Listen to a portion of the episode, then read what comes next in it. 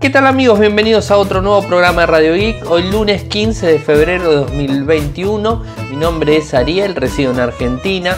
Me siguen desde Twitter, el nick es arroba arielmcor. En Telegram nuestro canal Radio Geek Podcast, nuestro sitio web infocerte.com.ar. Como todos los días realizamos un resumen de las noticias que han acontecido en materia de tecnología a lo largo de todo el mundo. Y vayamos con los títulos.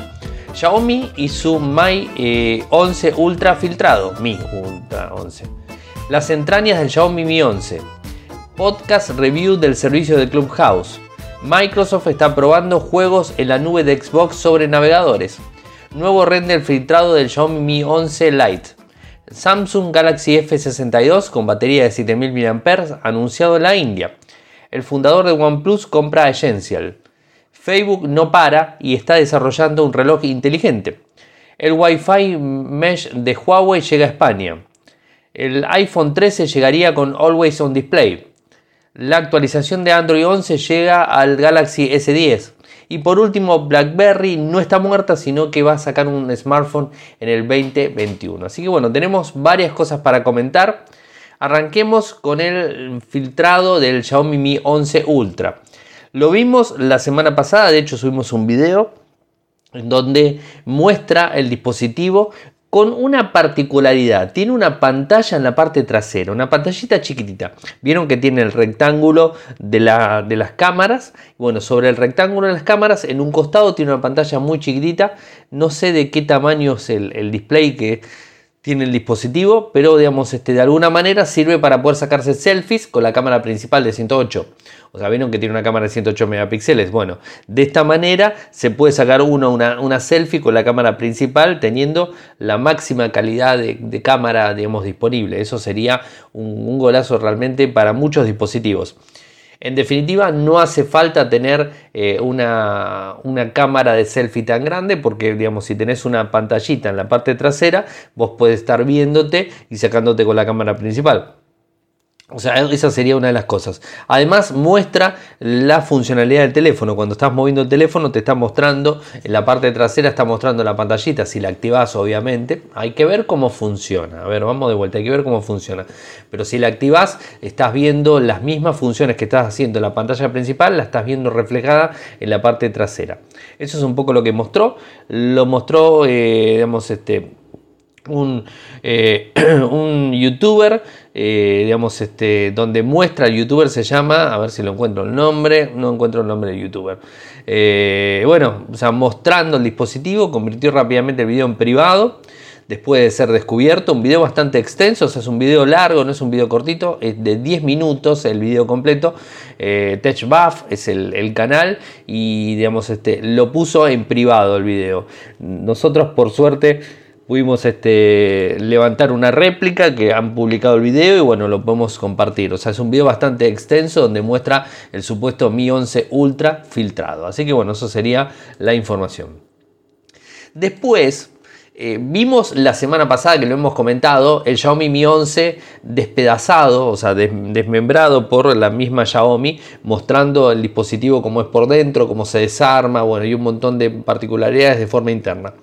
Eh, como les comenté la semana pasada, no es un, no es un desarme, digamos, este, totalmente óptimo eh, o, digamos, este, porque está sesgado por la compañía, o sea, la que lo hizo fue la compañía.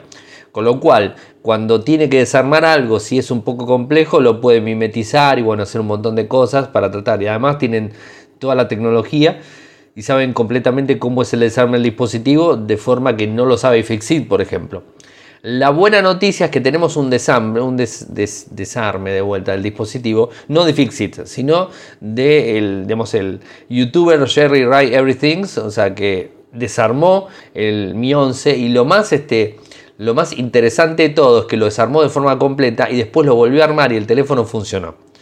Es un poco lo que uno, uno tiene miedo cuando se desarma un teléfono, dice, bueno, lo va a volver a armar después de todo el desarme que hizo porque le sacó el conector del, digamos, del Wi-Fi de la, digamos, del proveedor, le sacó el parlante, le sacó el, USB-C, le sacó este, la cámara completa, la desmontó completamente, sacó la batería, lo único que no sacó fue el display, eh, pero sacó todo, dejó digamos, este, el display por debajo eh, y digamos, este, el dispositivo por arriba. O sea que es un, es un desarme completo casi. O sea, habría que haber sacado el display para mostrar cómo se sacaba el display. Eh, pero me parece que ya con eso ya estaba más que óptimo. Obviamente no es un, un, video tutorial para poder desarmar el dispositivo, sino que lo hizo para demostrar cuán difícil era despegar la batería, que la batería la despegó de forma muy simple, o sea, se despegó casi sola la batería, no tenía tanto pegamento, así que bueno, eso es bastante bueno y mostró también el desarme, el desarme de la cámara, o sea, hizo mucho hincapié en eso y, eh, y el módulo de la carga inalámbrica hizo hincapié el módulo de carga inalámbrica, automáticamente cuando sacó la tapa, te encontrás con la, bobina esa que tiene ahí, digamos, de, el, imán con la bobina que tiene para poder hacer la carga inalámbrica. Eh, y bueno, ahí directamente la mostró como era, la sacó y sacó la batería después, sacó, bueno, lo fue desarmando todo para que ustedes lo puedan ver. El video está muy interesante. El video es más cortito, dura 6 minutos con 37. Lo muestra, está disponible en Infocertec, así que lo pueden ver y digamos, este, obviamente los enlaces del programa del día de hoy va a estar disponible. Después subimos, tal cual les, les prometí, el día viernes, un podcast especial de la review del servicio Clubhouse. Bueno, lo hizo nuestro amigo Seba Bassi, y le mandamos un saludo muy grande desde Estados Unidos, que está por aquel lado. Eh, pudo probar el servicio Clubhouse. Hizo la review. Así que bueno, los invito a que puedan escucharlo. Está disponible, seguramente ya lo habrán descargado. Está en YouTube también, así que bueno, está disponible por todos lados. Por otro lado, tenemos que Microsoft está probando juegos en la nube. O sea, es un, es un boom, o sea, con lo de Stadia y con todo lo que se viene viendo, es un, es un boom y es algo que va a estar orientado hacia la nube, o sea, orientado hacia llevar los juegos al navegador, o sea, que podamos jugar desde la nube directamente, o sea, cuando digo navegador digo la nube, porque en definitiva está corriendo el juego en un servidor, de, en este caso de Microsoft, eh, digamos en el caso de la noticia esta, en el caso de Google está corriendo sobre Google, el, servidor está corriendo el juego y nosotros estamos operándolo desde aquí, desde el, teléfono, desde la computadora, pero vía web, o sea, de formato vía web. En el caso de los smartphones, obviamente tienen clientes o sea, los clientes, las apps directamente que ejecutan el, juego, en el caso de Stadia, en el caso de, Xbox también va a haber algo, o sea que seguramente estará disponible eh, en cualquier momento, pero bueno, de alguna manera poder jugar. ¿Cuál es la noticia al día de hoy? Que bueno, Microsoft está probando juegos en la nube de Xbox sobre navegadores. O sea, esa sería la noticia. Eh, esto es, eh, The Verge informa que Microsoft está probando los juegos en la nube de Xbox en navegadores. Un lanzador permite a los jugadores iniciar juegos directamente desde los navegadores como Chrome o Edge en varias plataformas diferentes. Según los informes, la experiencia es muy similar a la transmisión de juegos con la aplicación actual de juegos en la nube de, Android Xbox, o sea, está la aplicación de, de Android. No está claro a qué resolución apunta Microsoft con esta prueba beta. Es una prueba beta. The Verge informa que la transmisión 4K no estará compatible hasta que el hardware backend de los juegos en la nube se actualicen con componentes de Xbox Series X de este año. Así que bueno, en principio va a estar disponible. Tiene un costo. O sea, no, no tenemos el valor del costo, pero bueno, tiene un costo. De cualquier forma es una beta, así que no va a estar disponible para todo el mundo. Ahí les pongo el enlace para que puedan encontrar más información y obviamente apuntarse si es que están decididos a utilizarlo. Nuevo filtrado, o sea, el Xiaomi Mi 11 está dando mucho que hablar. Hoy se habló del Mi 11 Lite, que salió una imagen que ahora les voy a comentar, de la fuente de Weibo, eh, pero también se habló del Pro, se habló la semana pasada, o sea, hablamos ahora. Eh, es como que el Mi 11 es un dispositivo eh, muy importante para los usuarios. a ver, el Mi 11 Lite es muy similar en vista al Mi 11. Desde la parte posterior y la frontal eh, no tendrá bordes curvos, sino un plano total, panel plano. Eh, estaría, según el dispositivo, eh, con un microprocesador 732G, o sea, no va a ser 5G, no tiene soporte para 5G. esperemos que venga con el Mi Pro, con una lente periscopio y probablemente incluso con el Mi 11 Ultra. O sea, se vio, se lanzó el Mi 11 común, se está mostrando el Mi 11 Ultra Light, mejor dicho, disculpen el Light. El Ultra también lo mostraron y bueno, de a, poco se van mostrando cosas. A ver, el dispositivo tiene una perforación en pantalla de forma frontal para la cámara de selfie. Tiene la parte trasera tres cámaras, una grande de 108, una no sé si tendrá las mismas capacidades en megapíxeles que el, dispositivo, no tenemos información, se ve de celestito aquí el, teléfono como lo pueden ver en el post de Infocertec, así que bueno, no tenemos mucha información, eh, obviamente va a tener 4G, no va a tener 5G, pues va a ser un dispositivo más económico, obviamente que eso sería la historia. Y después lo que tenemos es el Galaxy F62, un dispositivo de 7000 mAh en batería, o sea, una monstruosidad de batería, que está anunciado en la India. Eh, es un dispositivo que viene con carga de 25 vatios, o sea, 7000 mAh y 25 vatios. Tiene una pantalla Infinity AMOLED Plus de 6,7 pulgadas Full HD Plus, una cámara selfie de 32, una cámara posterior de 64, dos ultra ancho, 5 para las tomas macro y 5 para profundidad Viene con un, con un microprocesador Exynos 9825 de 7 nanómetros, que es el mismo que trajo el Galaxy Note 10. O sea, es un equipo de gama alta casi, podríamos decir, porque tiene un micro de gama alta de un par de años atrás. Eh, tiene 6 GB o 8 GB, 128 de, de almacenamiento, se puede ampliar. Tiene, digamos, este, es un grosor de 9,5 milímetros, no es tan grueso. Viene con Android 11, viene con el UI 3.1, tiene un escáner de huellas dactilares en el lateral, eh, viene a la venta al, principio de, febrero, el 22 de febrero más este, específicamente, en la India. A las 12 del mediodía sería el horario que estaría disponible. El de 6 con 128 costaría a valor euro pasado de lo que son las rupias a euro 330, mientras que el 8 a 128 358. O sea, sería un teléfono muy interesante para comprar, o sea, porque tenés un microprocesador de dos años atrás de gama alta eh, tenés una cámara, digamos, más que potente, una pantalla AMOLED de 6,7 pulgadas, lector de huellas en el lateral, puede gustar, no gustar, pero bueno, tiene el lector de huellas en el lateral, no lo tiene atrás, sino ni frente tampoco, lo tiene lateral. Es un equipo interesante, viene con Android 11. No sé cómo será el tema de las actualizaciones, calculo que no habrá problemas, pero me parece un equipo interesante por el costo. Eh, obviamente hay que ver si ese costo traducido de, la India en rupias a Europa es el mismo y hay que ver también si va a estar disponible en Europa y si va a estar disponible también en Estados Unidos y América en sí. Así que bueno, estaremos atentos y comentando obviamente más este, detalles sobre el mismo. El fundador de OnePlus compra Essential. Essential se, acuerda que ¿se acuerdan que era la compañía, compra la marca, era la compañía de Andy Rubin, o sea, ex Google. Bueno, CarPay es eh, ex OnePlus, que salió, es fundador y que fundó una compañía que se llama Nothing, creo que sí, Nothing era la compañía, eh, sí, Nothing, eh, CarPay. No sabemos bien para qué compró Essential, lo que sí sabemos es que compró, el nombre de la marca, es decir, puede sacar dispositivos eh, Nothing con la marca Essential, o sea que es posible que lo pueda sacar, eh, pero no tenemos mucho, mucho feedback. Lo que sí sabemos es que en el día de mañana va a ser un anuncio, o sea, porque si entras a la página de, a la página de, Essential, de, Nothing, eh, nos encontramos, a ver, les digo cuánto tiempo tenemos. 9 horas en este minuto, en este momento que estamos grabando. Sé primero saberlo. A ver, vamos a ponerlo. Ariel, vamos a ponerlo. Vamos, a ponerlo. gmail.com. Vamos a ponerlo. Sé primero saberlo. Listo. Ahí me, suscribí. Gracias por registrarte. Eh, nos enviarán un correo cuando esté en vivo. En 9 horas 33 minutos van a estar en vivo haciendo una transmisión.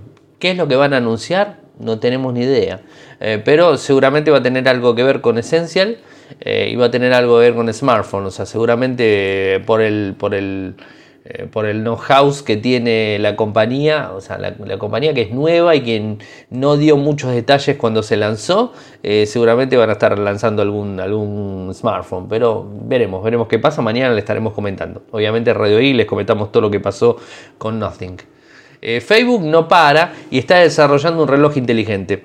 O sea, es una compañía que quiere de, todas maneras meterse en el hardware. No sé, o sea, con el, con el smartphone no le fue bien, eh, pero bueno, ahora parece que quiere meter un, smart, un smartwatch eh, inteligente, un reloj inteligente. Era cuestión de tiempo para que creen un reloj inteligente y que esté conectado a las tres redes sociales, o sea, a, bueno, a las tres este, aplicaciones que tiene, eh, WhatsApp, Instagram y Facebook, o sea, las tres, digamos, madre. Eh, The Information es el que lo estaría comentando. Eh, se centraría en la mensajería, al, mismo que, a lo mismo que el Apple en salud, o sea, mensajería y salud, las dos cosas principales que estaría centrado. Eso no quiere decir que el reloj no esté con otro tipo de parámetros, eh, algo que sería muy útil obviamente. Diferencia en, respecto a otro smartwatch es, tiene que ver con la integración de los ecosistemas de aplicaciones y servicios de Facebook, o sea, eso es obviamente. Tiene conectividad, o tendría, mejor dicho, conectividad LTE para que se maneje de forma independiente. No usaría Android Wear o Wear OS, sino que usaría Android directamente, o sea, para tener un control más exclusivo de la plataforma. El equipo vendría, el, gadget mejor dicho, vendría a estar en el 2022, o sea, el año que viene. Están desarrollándolo. No tenemos más información, cuando tengamos más data les estaremos comentando, pero bueno, en principio sería todo eso lo que, lo que tenemos.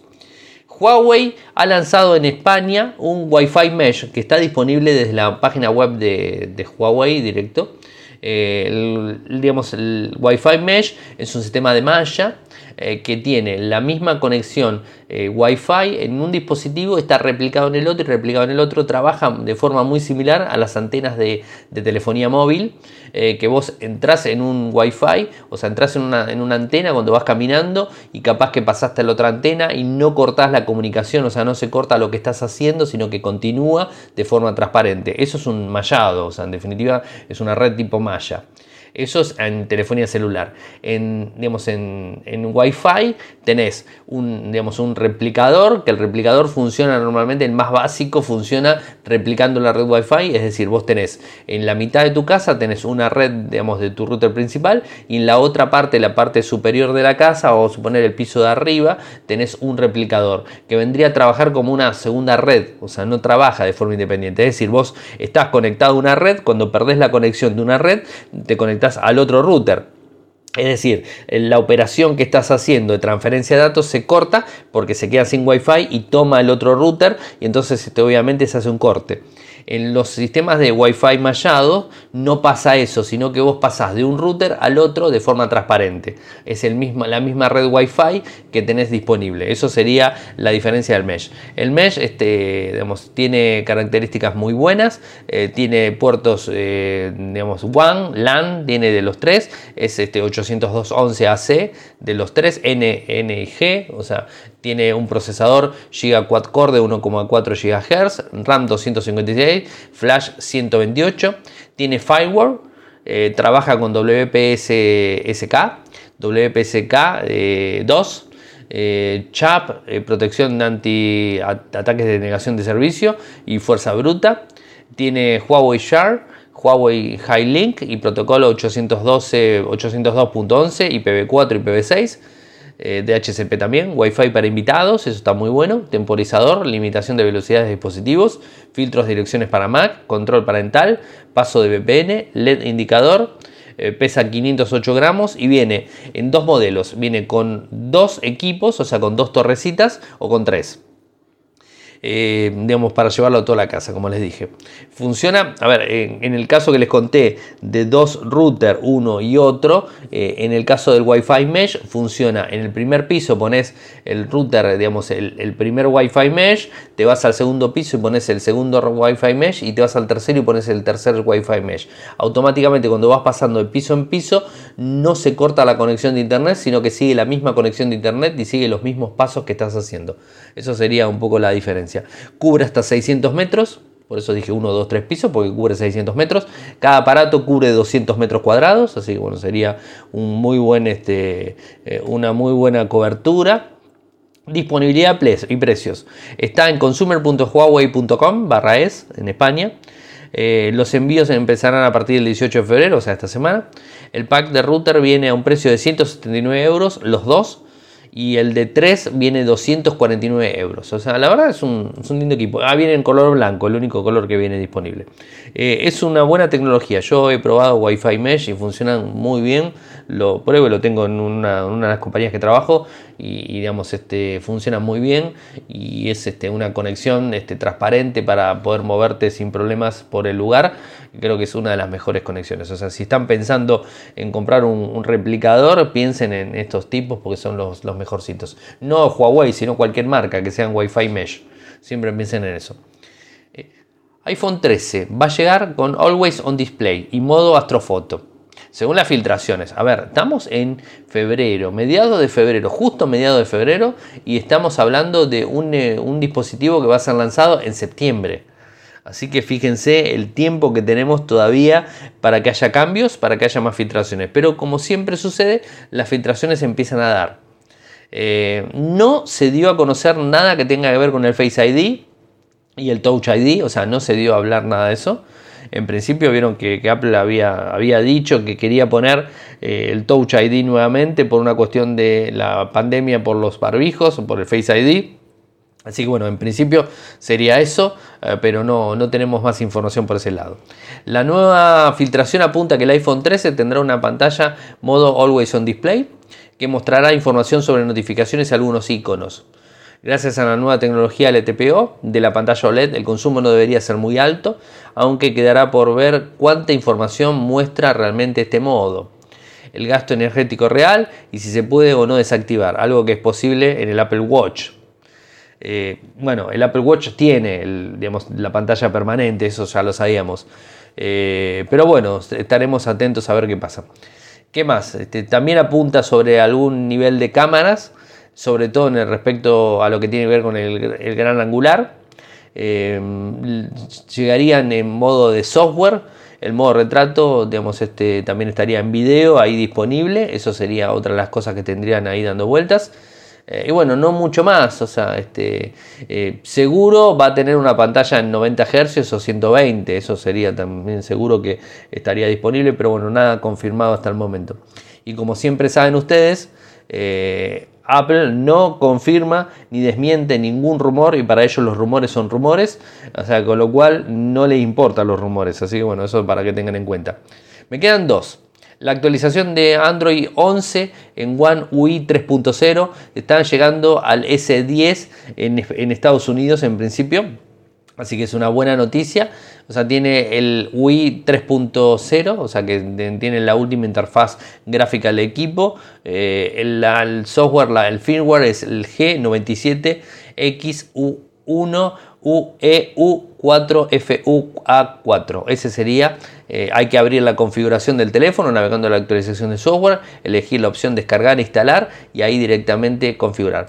Algo que quería decir en relación a esto, hoy me preguntaron, por, por ejemplo, por el Xiaomi Mi A3, eh, dispositivo que tengo y que eh, se actualizó hace poquito con Android 11 y con un parche de seguridad. ¿no? O sea que hoy me preguntaba una persona en, el sitio, en Infocertec, me decía, eh, ¿cómo tengo que hacerlo? Tengo que ir a actualizarlo de forma manual y después me terminó comentando que lo tenía con un, lo compró con un, con un prestador. Me pareció raro, o sea, realmente que, que Xiaomi venda con prestador, pero bueno, uno nunca sabe.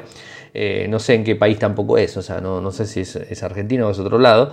Eh, más allá de todo eso, me mencionó el prestador, obviamente no lo voy a mencionar, eh, pero más allá de eso, lo que tienen que ver siempre, si compran un teléfono bajo operadora, el, el, lo tiene que homologar la operadora con lo cual pueden tener un delay desde que esté el dispositivo, por ejemplo el S10, o sea, está en Estados Unidos. El que lo tiene libre seguramente lo actualiza. El que lo tiene por un operador, Springs, T-Mobile o ATT, quizás alguno de ellos no esté actualizando todavía el dispositivo y se demore un tiempito en enviar la actualización. Bueno, eso sigue pasando, eso pasa a nivel mundial. Así que bueno, eso tenganlo en cuenta.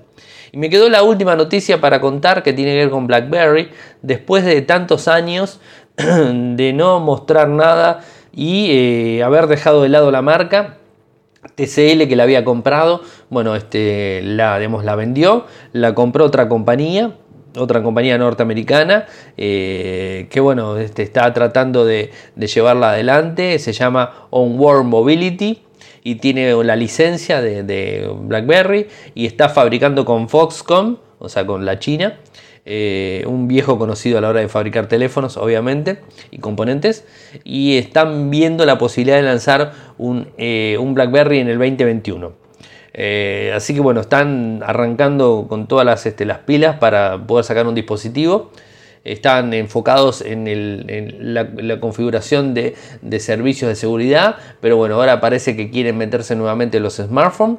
Eh, recordemos que hace, no sé, 20 años atrás teníamos a BlackBerry y a Nokia fuerte en el mercado, o sea, BlackBerry con su teléfono QWERTY, eh, físico y, este, de forma eh, constante, sacando y, proporcionando dispositivos de una manera constante y era primero en el mundo y después este, se cayó, por un error bueno, ya hemos contado la historia en su momento por Thornton Heinz, que hizo un, digamos, un movimiento bastante extraño en la compañía. A mí particularmente creo, yo creo particularmente que él la fundió a la compañía, o sea, fundió a BlackBerry.